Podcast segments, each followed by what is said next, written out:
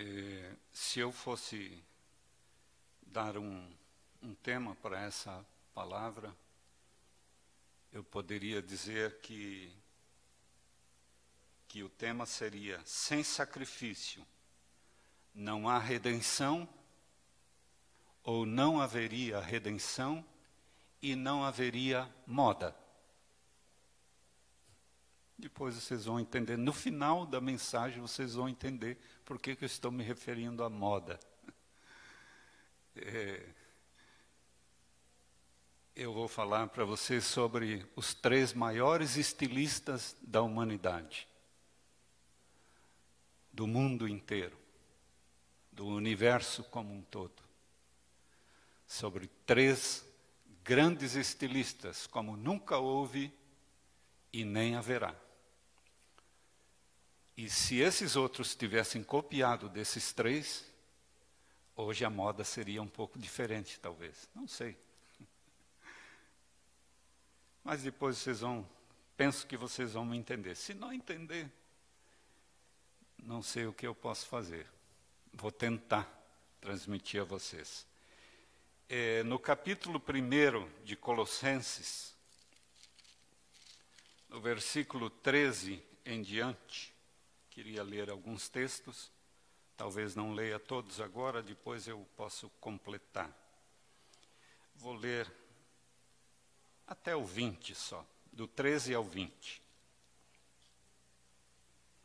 Diz assim: Ele nos libertou do império das trevas e nos transportou para o reino do Filho do seu amor, no qual temos a redenção a remissão dos pecados.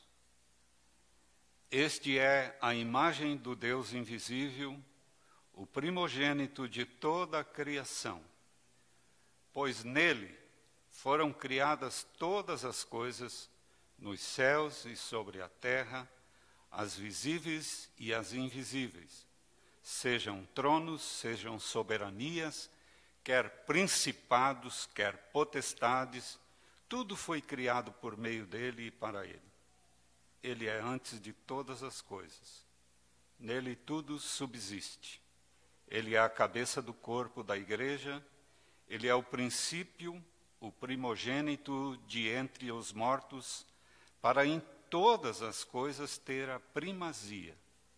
Porque aprove a Deus que nele residisse toda a plenitude, e que, havendo feito a paz pelo sangue da sua cruz, por meio de, dele reconciliasse consigo mesmo todas as coisas, quer sobre a terra, quer nos céus. Até aqui. Senhor, mais uma vez queremos te dar graças nessa noite por estar junto com os meus irmãos. Sabemos que a tua palavra é a mesma, ela nunca muda, nunca falha. Senhor, o que nós te pedimos agora é graça e misericórdia para poder transmitir aos irmãos. Não é porque já falamos pela manhã que já sabemos e podemos confiar em nossa capacidade intelectual, física, nada disso, Senhor, nós queremos confiar. Mas queremos confiar na obra do Espírito Santo, que Ele pode fazer na minha vida e na vida dos meus irmãos. Senhor, usa essa palavra para continuar falando conosco essa noite, aquilo que já falasse pela manhã, mas dá-me graça para transmitir aos irmãos aqui hoje à noite. Muito obrigado, Senhor. No nome de Jesus eu te agradeço. Amém. Pois bem, é, hoje pela manhã eu falei aos irmãos que o Ivar tinha lembrado da, da graça que o Xavier sempre se veste, né, da postura dele, uma vestimenta muito boa. E, e é verdade, né, nós sempre olhamos para ele e, e vimos ele assim muito bem sempre. E assim como vários outros irmãos também, né? Tem um bom gosto, outros acham que tem e não tem, né? Às vezes porque não pede ajuda da esposa, né? E eu disse aos irmãos que ali quem me veste em casa é a Miriam. E eu dou graças a Deus por isso, porque senão eu viria com quadriculado, com riscado, viria todo todo todo meio ruim. Quando ela às vezes viaja e fica longe por alguns dias, eu passo um pouco de trabalho para para poder, porque eu pego aquilo que vem na frente, né? E ela escolhe, diz: Olha, não, domingo passado tu já foi com esse, agora vai com esse e tal, e assim, e assim. Então a gente tem que ter um pouco de cuidado. Por isso precisamos entender e depender do maior estilista da história. Nós temos ele conosco, né? então podemos lembrar dele para ele nos ajudar também nesse processo.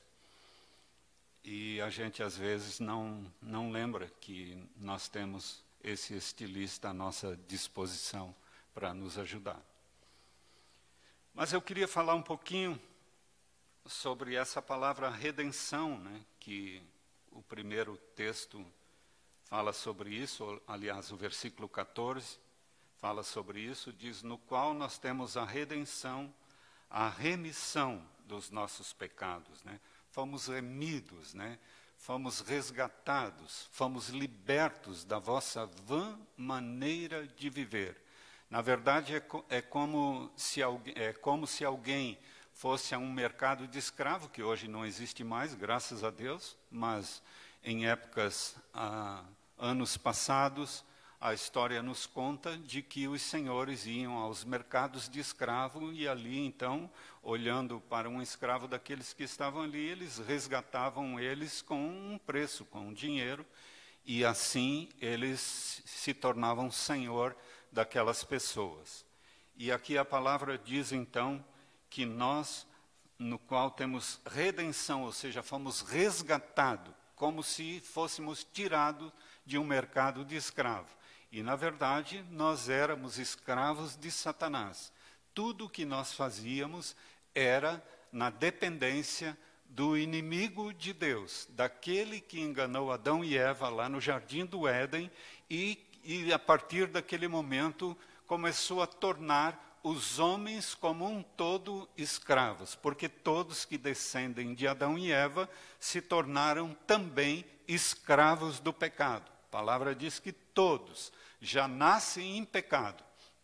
Então a obra de Cristo na cruz do Calvário foi para pagar o preço, um preço incalculável para que nós pudéssemos ser redimidos, resgatados desse mercado de escravos do qual nós vivíamos, em grande angústia, em grande agonia. E quando fomos libertos dessa escravidão do pecado, nos tornamos pessoas diferentes, mudamos da água para o vinho, Nascemos de novo, como Jesus disse para Nicodemos, olha, é necessário nascer de novo. Só nasce de novo aquele que é resgatado do mercado de escravo, que é remido, que passa por essa redenção, e essa redenção só é possível através do sacrifício de Jesus.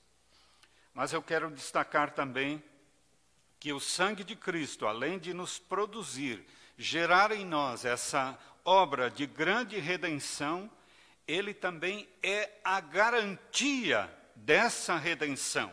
O sangue de Cristo nos dá essa garantia. Quando Deus olha para nós, é como se ele enxergasse essa marca, aquilo que os israelitas fizeram quando saíram do Egito, que colocaram sangue sobre as suas casas, os umbrais das portas, colocaram sangue como uma marca, e quando o anjo da morte passasse ali para ceifar, para levar o primogênito, passava de longe, por cima, é isso que significa Páscoa, passagem por cima. O anjo deixava de atingir aquela casa e não matava o seu primogênito.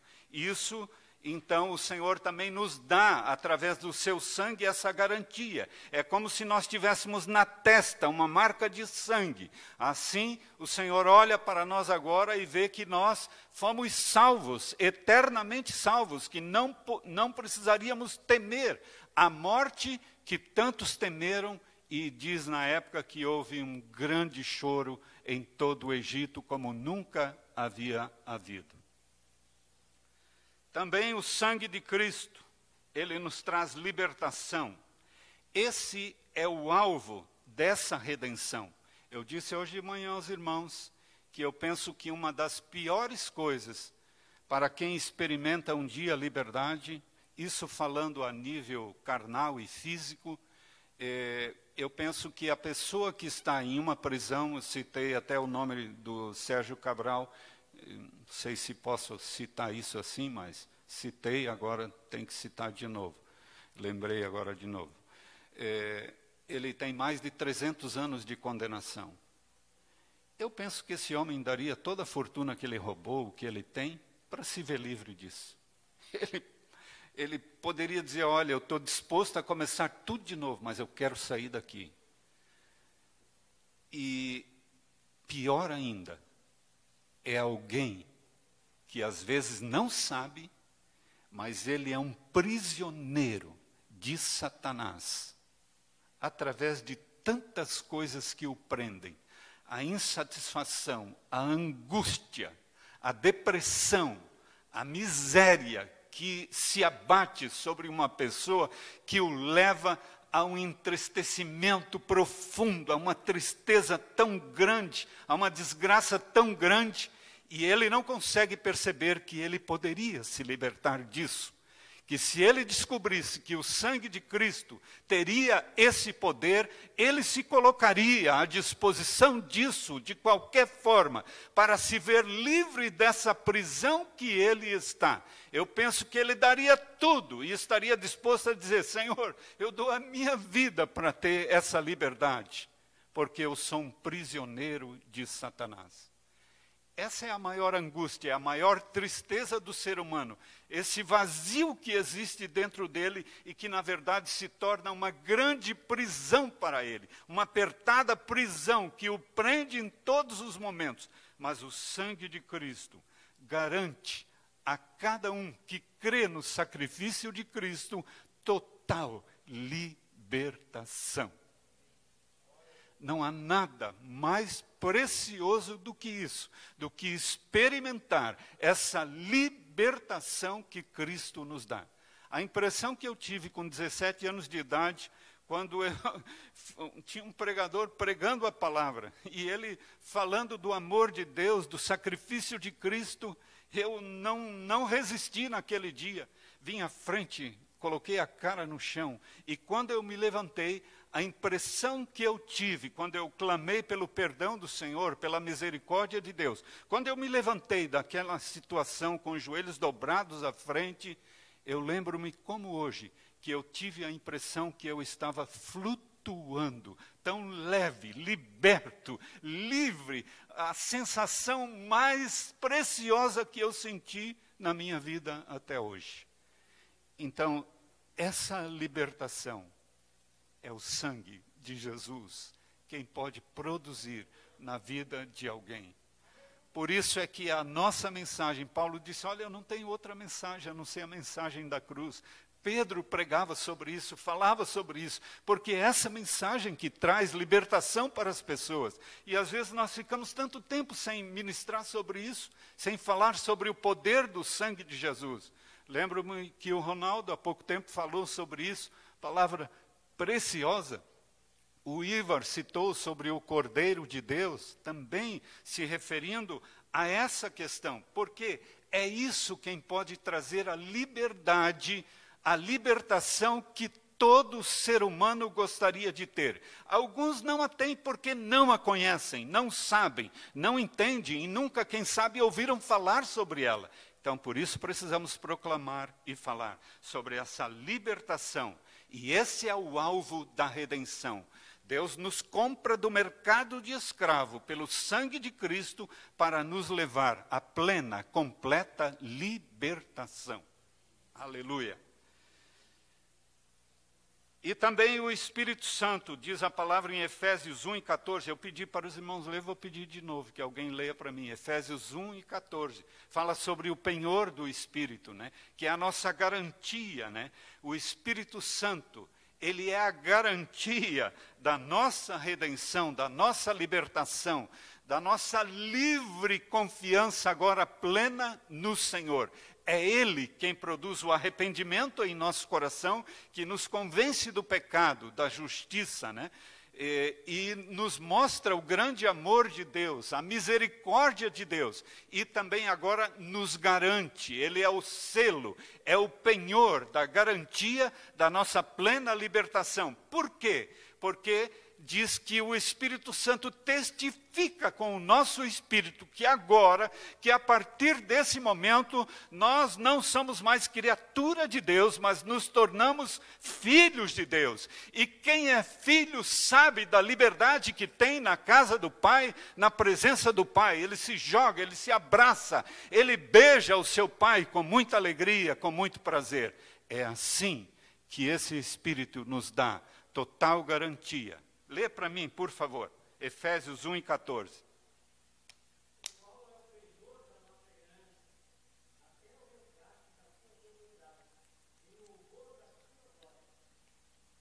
Ele é a garantia até sermos resgatados. Ele faz com que possamos perseverar, permanecer com a marca do sangue em nossa vida. Nós cremos no poder, na transformação do sacrifício de Cristo e agora temos em nós essa grande liberdade e aguarda a garantia de que somos reservados para Deus até aquele dia.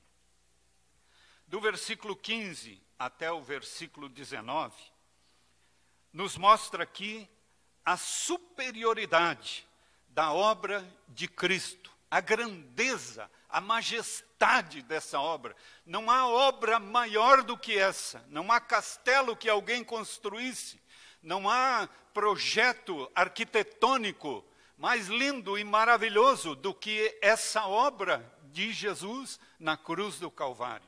Então, é superioridade total. Nada pode ser comparado a essa tão grande obra. Essa obra é superior a tudo, pois ele, ele, nele, há a imagem do Deus invisível.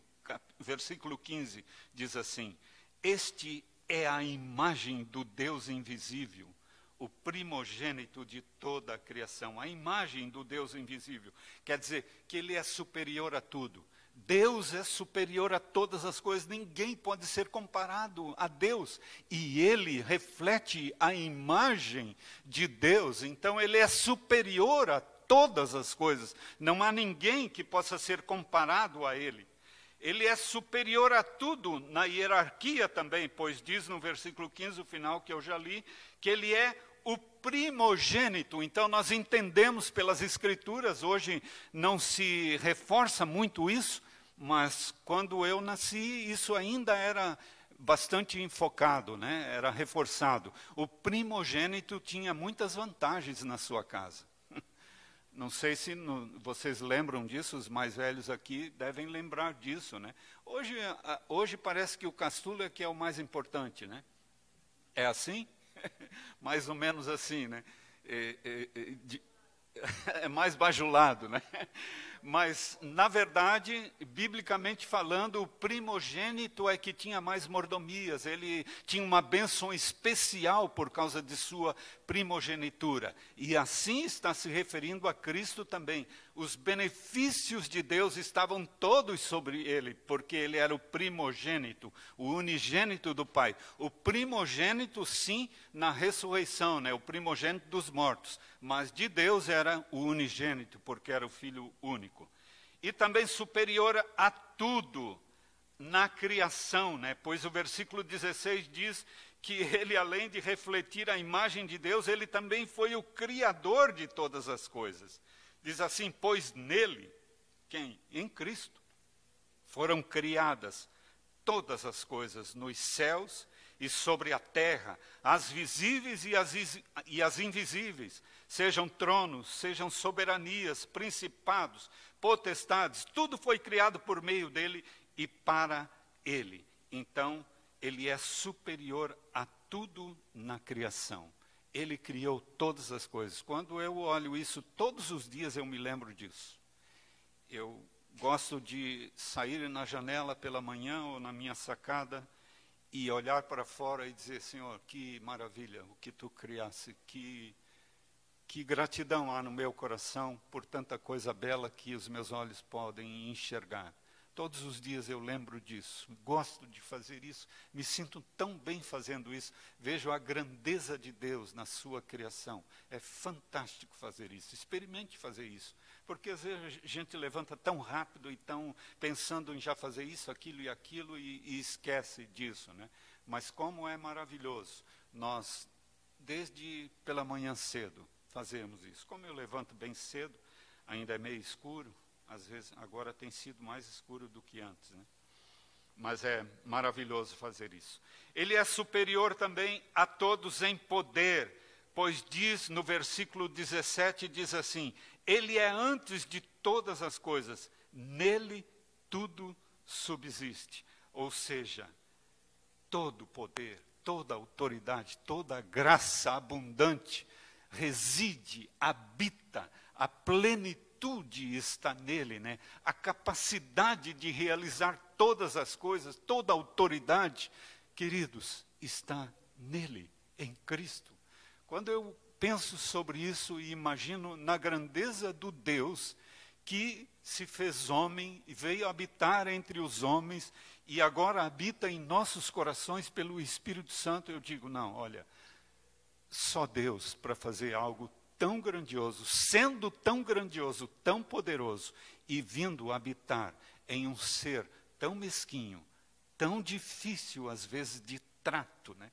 tão, tão complicado naquilo que pensa, naquilo que age, naquilo que faz durante o dia, eu digo só a imensa misericórdia de Deus e a garantia do sangue de Cristo que está em nós, porque logo que nos lembramos disso, Senhor, me perdoa, eu tenho o sangue de Cristo para me socorrer, para ir pedir a Ti que Tu me perdoes novamente. E assim somos reconciliados todos os dias novamente com o Senhor.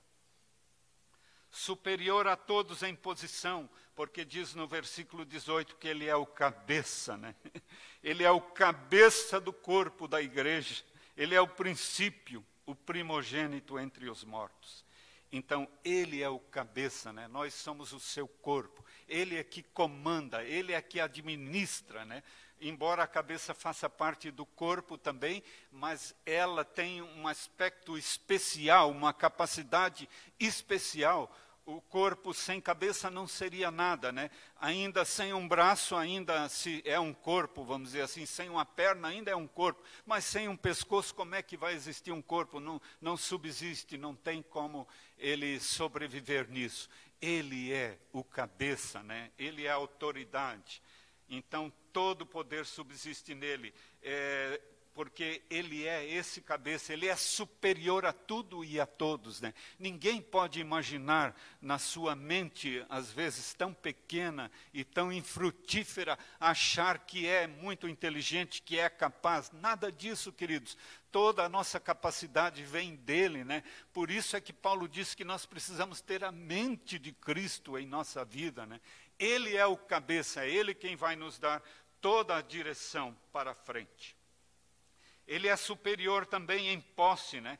pois nele está a plenitude. No versículo 19 diz: Porque aprove a Deus que nele residisse toda a plenitude. Ou seja, ele tem posse de tudo, ele possui tudo, é tudo dele, né? ele recebeu tudo do Pai, ele ganhou tudo do Pai. Diz que Deus deu a ele todas as coisas, tudo está sujeito a Ele, submisso a Ele, debaixo do seu controle, das suas mãos. Por isso é que as nossas petições devem ser ao Pai, mas no nome de Jesus, porque o Pai sujeitou todas as coisas debaixo dos seus pés. Então, Ele, a Ele pertence todas as coisas. O versículo 19 nos afirma sobre isso. Mas eu quero ir um pouco mais à frente e apurar um pouco, porque já é oito e meia quase. Não, mas no meu ainda falta um pouquinho. Isso, aquele relógio ali nos engana, nos faz apressar. Então, diante de uma grandeza como essa, né, eu penso que todos nós, todos os dias, deveríamos de nos prostrar e adorar esse Deus por essas coisas tão grandiosas. por termos à nossa disposição, todos os dias, quando dobramos os nossos joelhos em casa, ou aqui, quando oramos e falamos com Deus, ou quando estamos aqui adorando, nossa mente, nosso coração se volta para Ele, se prostra diante dele, muitas vezes chorando diante do Senhor, não com tristeza, mas com atitude de gratidão. Nosso coração se derrama no nosso tempo ali que nós tiramos na presença do Senhor, como isso nos reforça, nos anima a darmos continuidade, apesar das circunstâncias tão adversas que nós experimentamos no dia a dia. Falar um pouquinho mais sobre o sacrifício de Cristo. Ele também nos garantiu filiação. Nós temos todos o mesmo Pai. Fomos todos comprados pela mesma moeda o seu precioso sangue. Hoje de manhã eu comentei um pouquinho sobre isso. Falei até sobre a moeda Bitcoin, que parece que é a moeda que está na moda hoje, embora tenha, parece que caído 40%, se não me engano, nesses últimos dias aí. Alguém aqui está investindo nisso?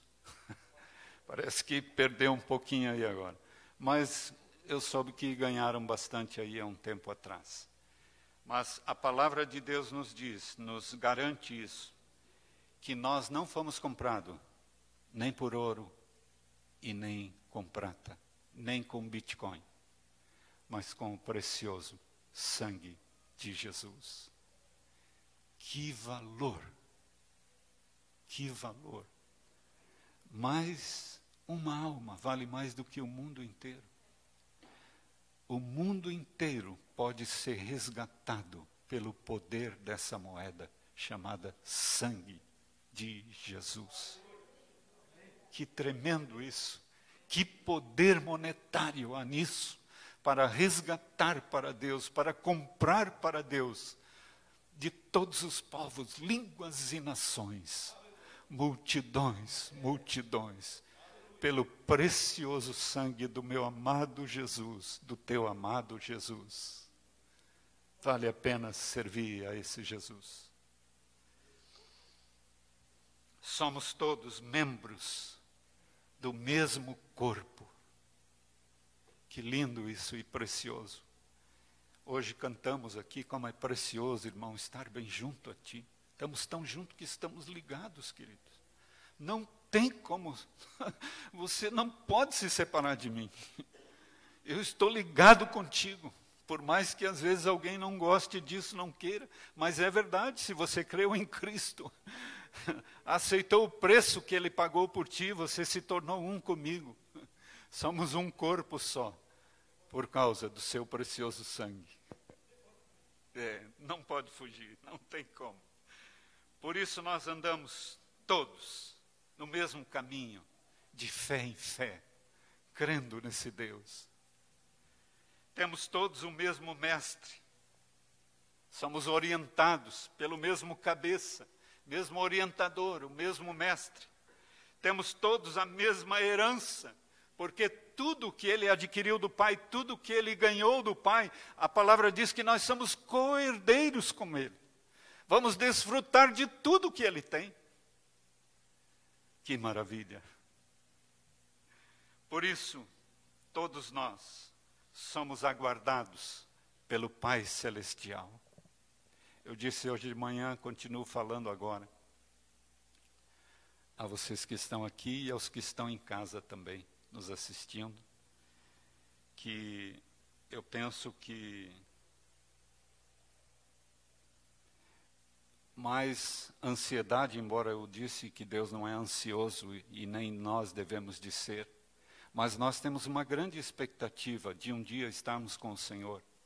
E sempre pensamos, puxa, se fosse hoje, se pudesse ser hoje. Né? Alguns às vezes procuram retardar, retardar isso porque acham que talvez não estão preparados ainda para esse momento, ou outros porque querem casar, principalmente os mais jovens. Né? Puxa, mas eu não gostaria que viesse já. Esses dias eu ouvi alguém dizer isso, porque eu queria casar primeiro.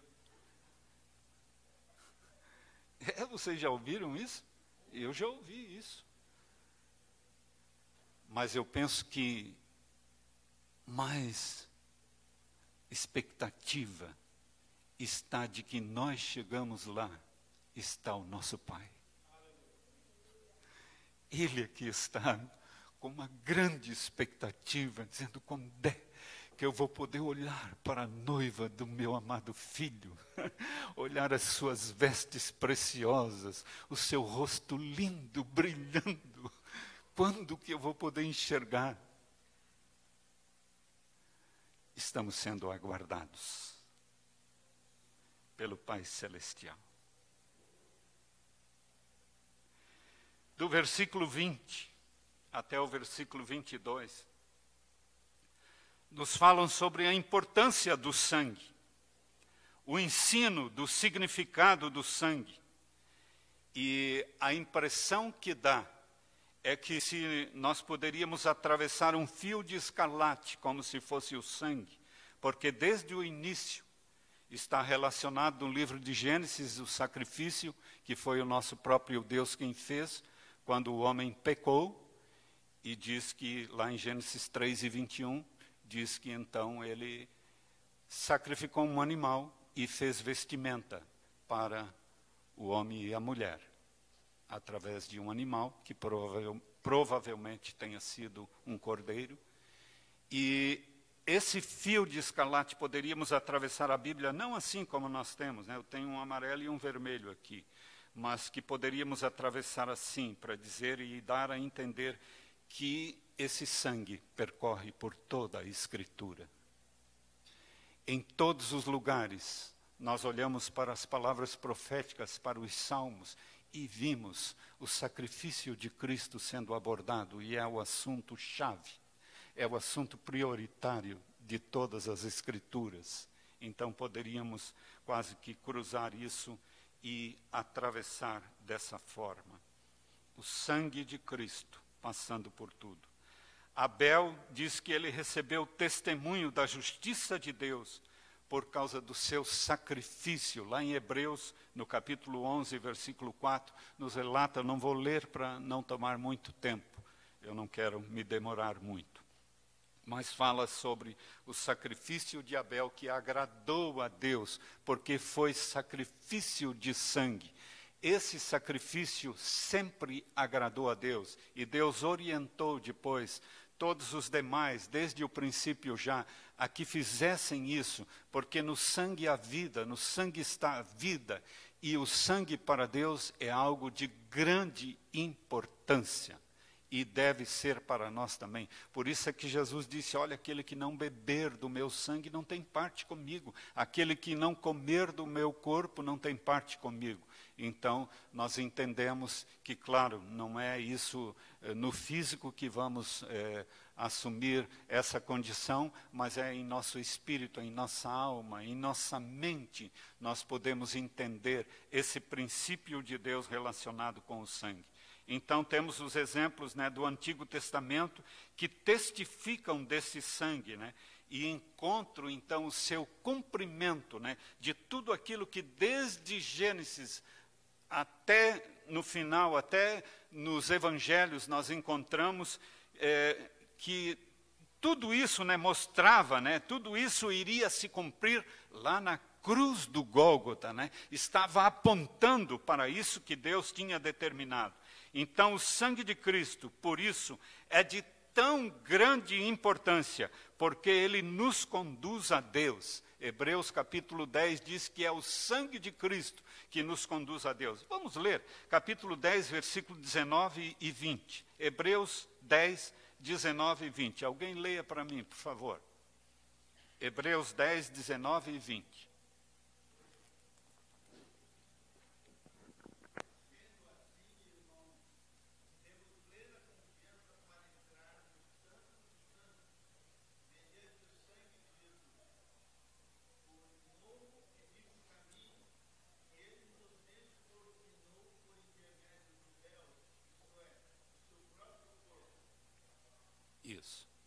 Obrigado, querido.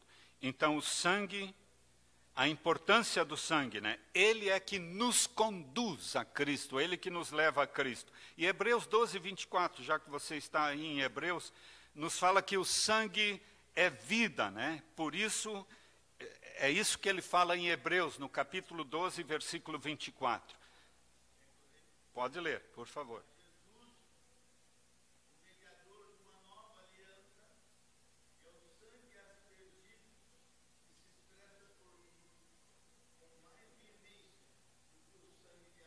Que se expressa, que fala, tem uma tradução que diz, né? E nós sabemos que o sangue de Abel, lá no Antigo Testamento, quando Abel ofereceu sacrifício a Deus de um animal, sacrifício com sangue, e Caim ofereceu um sacrifício daquilo que a terra produzia, e diz que Deus se agradou do sacrifício de Abel e não do sacrifício de Caim. E não vamos entrar em detalhes o porquê disso agora, mas só queria frisar para vocês aqui que ali, quando Deus perguntou, depois que Caim havia matado Abel, Deus perguntou para Caim: escute, onde é que está o teu irmão? E ele respondeu a Deus dizendo: Olha, eu não sou guardador do meu irmão. E aí diz, aí diz que Deus disse assim para Caim: Olha, o sangue do teu irmão clama desde a terra até mim. O sangue do teu irmão, porque no sangue está a vida. O sangue tem vida. O sangue fala, a palavra diz, fala, ele reclama. Lá um pouco mais à frente nós vamos ver que o sangue dos mártires clamavam diante de Deus, lá no livro de Apocalipse, dizendo: Senhor, quando é que tu vais executar justiça? Porque o sangue deles estão clamando diante de Deus até agora, estão pedindo justiça. E assim também continuamos um pouquinho mais à frente, então.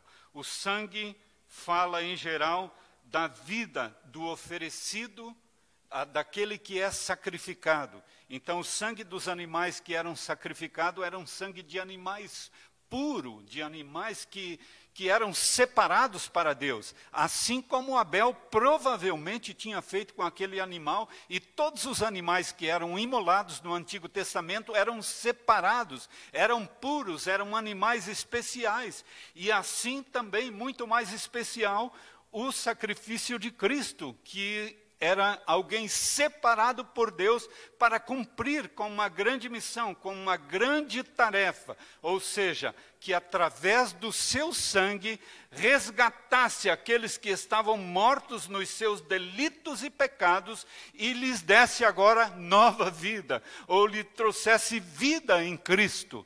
Eles foram ressuscitados em Cristo pelo sangue de Cristo, pelo seu sacrifício eterno. Então, o sangue, ele tem vida, ele produz vida, ele gera vida, ele é a vida em si mesmo. O sangue, então, nos fala sobre isso, diante de Deus, na presença de Deus. Por que o sangue fala? Porque a palavra diz em Romanos 3 e 23 que todos pecaram e carecem da misericórdia de Deus. Diz que o salário do pecado é a morte, mas o dom gratuito de Deus é a vida eterna pelo sacrifício de Jesus Cristo. Então, o sangue fala sobre a vida, ele transmite a vida, ele gera a vida. Por isso, a importância do sangue de Cristo Jesus. Quando o sangue fala? Agora, né? Porque a palavra diz que se hoje ouvires a sua voz, não endureçais o seu coração.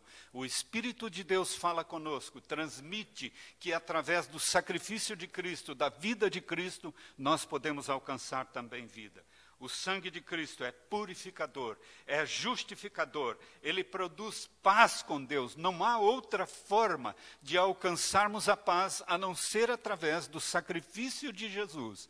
Através do sacrifício de Cristo, nós obtemos paz, aquilo que nós tanto buscamos. O mundo vive em busca da paz, né? O povo de Israel está há milênios buscando paz e querendo encontrar a paz eles estão nessa condição, porque infelizmente eles rejeitaram o príncipe da paz.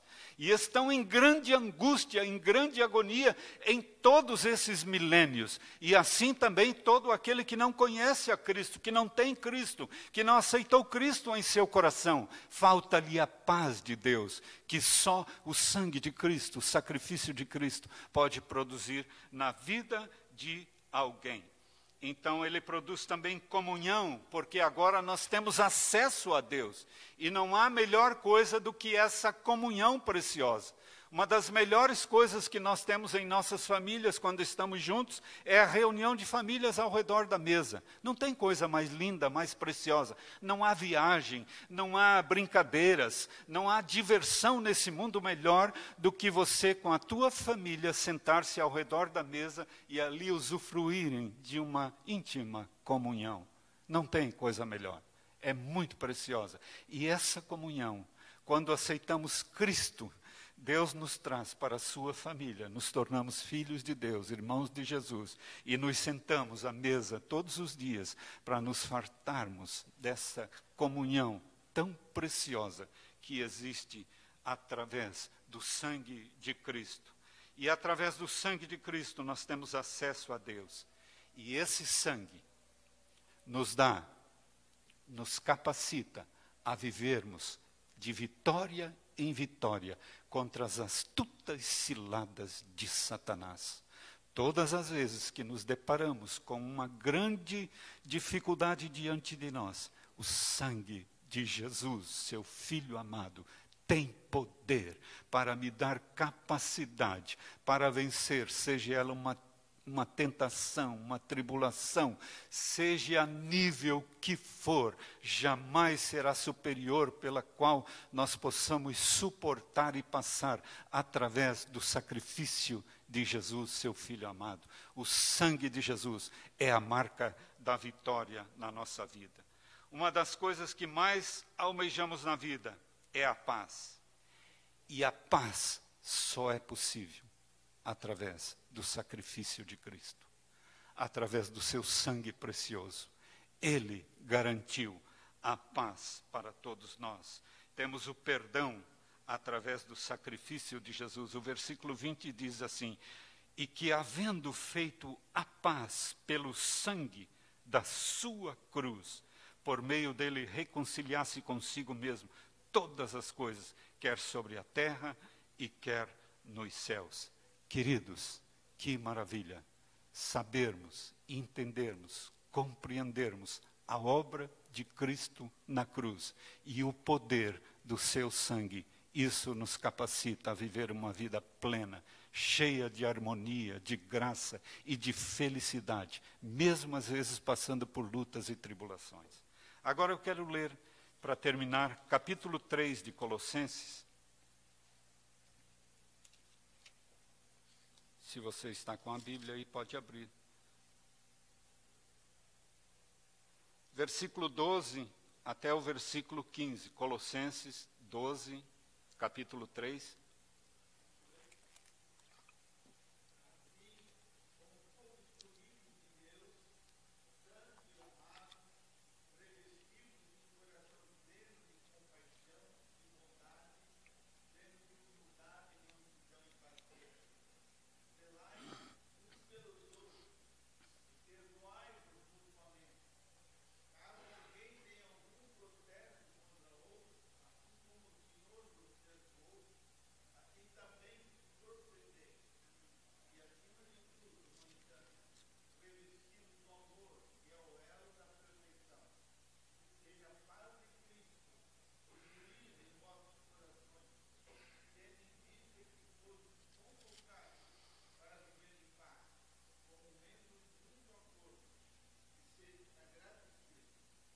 Isso.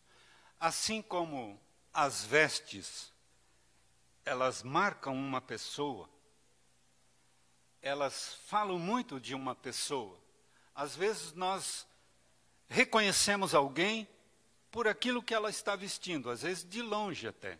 Né? Alguns reconhecem pela forma de andar, pela forma de dizer alguma coisa, mas pelas vestes nós muitas vezes reconhecemos alguém ela marca a pessoa por aquilo que a pessoa veste, ela é reconhecida por aquilo. Mais ou menos assim, alguns mais, outros menos. E eu acho interessante que Deus também, aqui nós encontramos a palavra no versículo 12, né, que diz que nós devemos de nos revestir com todas essas coisas lindas, né, de bondade, de mansidão, de humildade, de longanimidade. E eu falei hoje de manhã aos irmãos que nas Escrituras nós encontramos, é, pelo menos assim o que eu me lembrei, pode ter outros também que eu não lembrei na hora, mas lembrei-me da vida de José, que quando o seu pai destacou ele entre os seus irmãos com uma linda capa hebreia, que os irmãos ficaram enciumados disso, né? E quase o levou à morte, essa linda capa que o seu pai lhe deu de presente. E foi levado, por causa dessa capa, como escravo para o Egito. E claro que ali, em tudo isso, Deus tinha um propósito, um plano. Mas nós vimos que aquela, aquela vestimenta dele destacou ele a tal ponto que os seus irmãos ficaram com ciúmes dele e começaram a procurar tirar-lhe a vida e no final não lhe tiraram e venderam ele como escravo.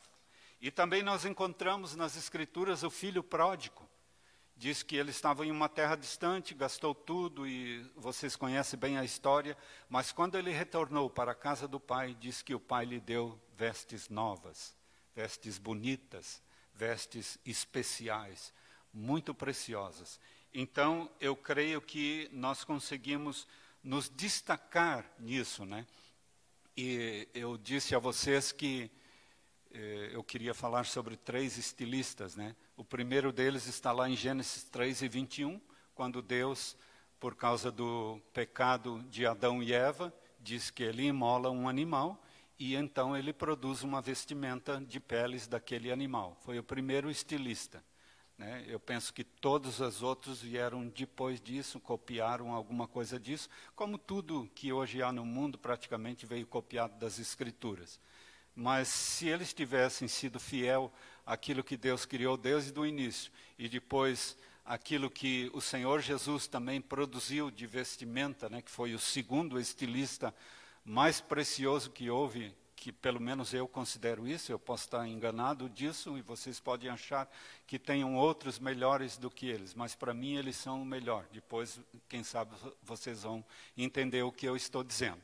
E o terceiro é o Espírito Santo, que assim como é, ele recebeu de Cristo né, essa tarefa, e é Ele quem produz em nós vestimentas limpas e lindas e preciosas. Assim como é, Eliezer, ele preparou, levou de Isaac, porque tudo que era de Abraão, Abraão deu para Isaac. Então Isaac é, deu para o seu servo Eliezer, ou servo de Abraão, levar para Rebeca e lá lhe dar presentes, joias e também diz lindos vestidos, vestimentas para ela.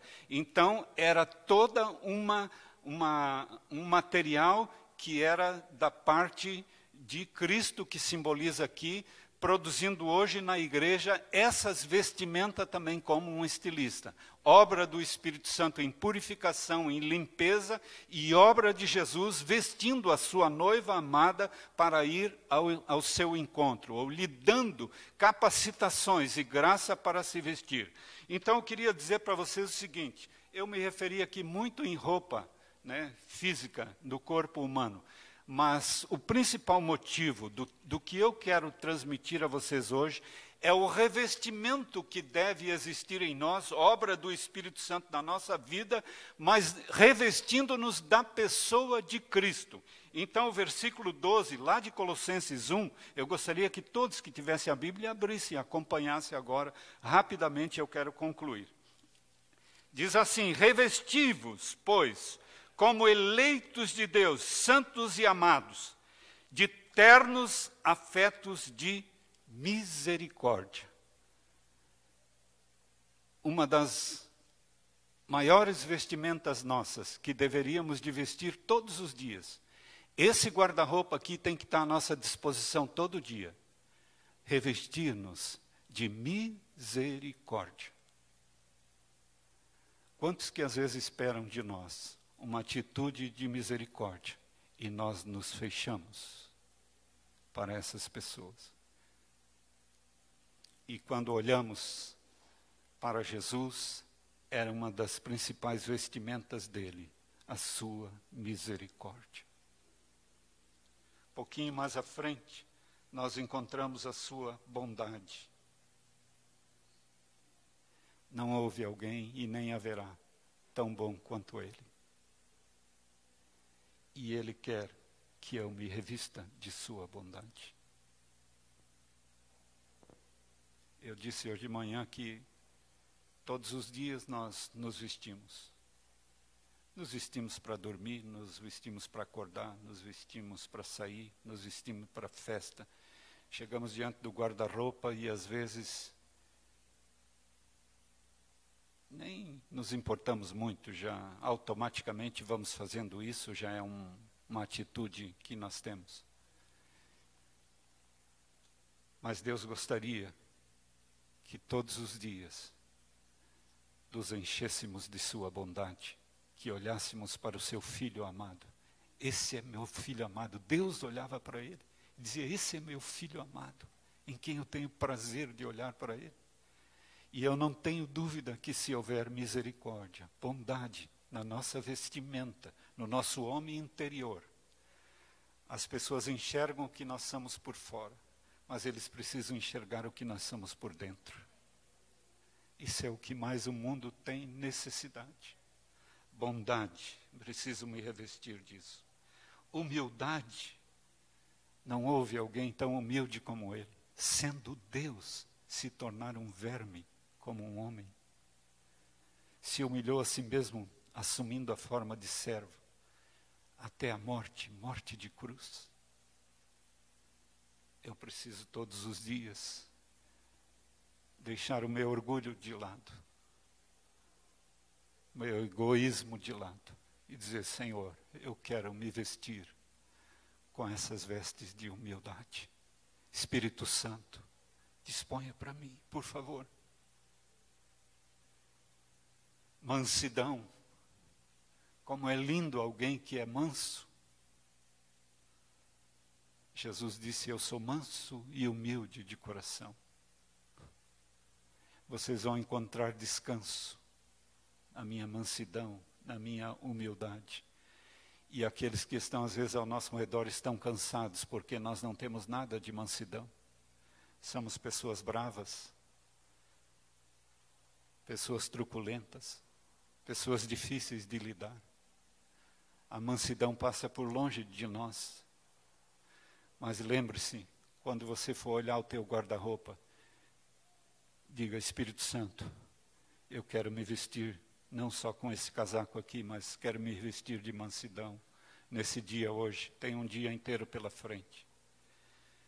Também fala de longanimidade, ou seja, manter o mesmo ânimo por longo tempo. Às vezes nós somos muito levados a altos e baixos, né?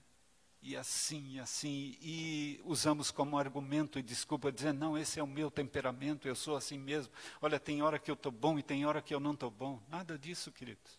É só porque você não vestiu a vestimenta da longanimidade de Jesus. Ele foi longânimo. Nós precisamos nos revestir de Cristo. E o outro fala, para terminar, sobre o perdão perdoai-vos mutuamente. Como às vezes nós temos dificuldade de perdoar as pessoas. E a palavra diz que se nós não perdoarmos, nós não podemos nem orar a Deus. Deus não vai ouvir a nossa oração. Como é que Deus vai ouvir? Senhor, me perdoa assim como eu tenho perdoado. E eu posso fazer uso disso todos os dias. Quantas vezes as pessoas falham comigo e eu poderia usar o perdão automaticamente. Mesmo que a pessoa não reconheça o seu erro, ele não precisa me pedir perdão, mas eu tenho que estar com as vestes de perdão. Tu me ofendesse? Estás perdoado. No meu coração tu já estás perdoado. Não tenho nada contra ti. Não há amargura no meu coração contra ti, porque eu estou revestido do poder, do perdão de Deus na minha vida. Ele me perdoou primeiro, eu posso perdoar você, eu devo perdoar você, porque eu estou vestido com essa vestimenta de Cristo. E por final, o amor. O versículo 14 fala sobre isso, diz: acima de tudo isso, porém, esteja o amor, que é o vínculo da perfeição. Então, queridos, sem o amor, nós não vamos a lugar nenhum. Que vestimenta é que é essa vestimenta de amor? É quando nos revestimos do próprio Deus. Deus é amor. Cristo é amor. O Espírito Santo é amor. Quando estamos revestidos de Deus, é impossível as pessoas não olharem para nós e dizerem: esse verdadeiramente ama. Esse se importa comigo, esse gasta tempo comigo, esse me ouve, esse se dedica a mim, esse está disposto, quem sabe, a dar a própria vida, porque ele me ama. Assim como Cristo amou a igreja e se deu por ela. Marido, ame a sua esposa como Cristo amou a igreja. Somente se Deus estiver abundante na minha vida, eu posso agir dessa forma. Então, o que Paulo estava querendo dizer aos Colossenses aqui?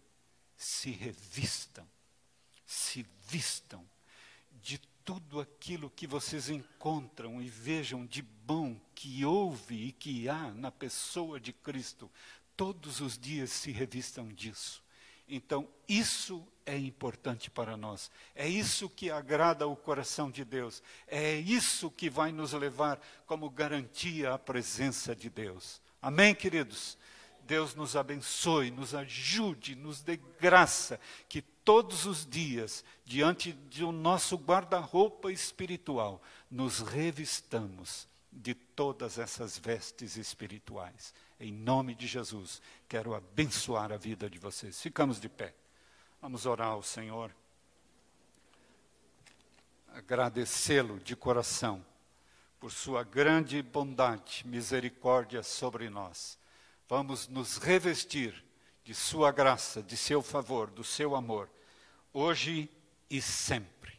Feche os seus olhos agora e peça ao Espírito Santo que ele troque suas vestes. Não essas vestes físicas, mas as vestes espirituais. Ele é o maior estilista de todos os séculos que pode te ajudar nessa vestimenta. Obrigado, Senhor. Obrigado por tua graça, por tua palavra, por tua bondade e misericórdia. Obrigado pela vida dos meus irmãos que vieram aqui essa noite com o propósito de te adorar e te bendizer. Mas também te damos graças por tua palavra, Senhor, que enche o nosso coração e nos anima e nos dá direção para seguirmos no dia a dia. Senhor, queremos ter toda essa vestimenta, Senhor, sobre nós, dia após dia. Não somente quando estamos reunidos aqui. Aqui é fácil, nós estamos olhando um para o outro mas amanhã vamos estar em casa, hoje à noite vamos estar em casa, amanhã vamos estar no trabalho e assim por diante, outros na escola. E, Senhor, ajuda-nos a estarmos revestidos, que as pessoas, quando olham para nós, não venham apenas a elogiar, Senhor, as nossas vestes materiais, mas que possam elogiar as nossas vestes espirituais, porque estaremos revestidos de Cristo. Muito obrigado, Pai, em nome de Jesus. Nós te agradecemos e te bendizemos. Amém, Senhor. Aleluia. Glória a Deus.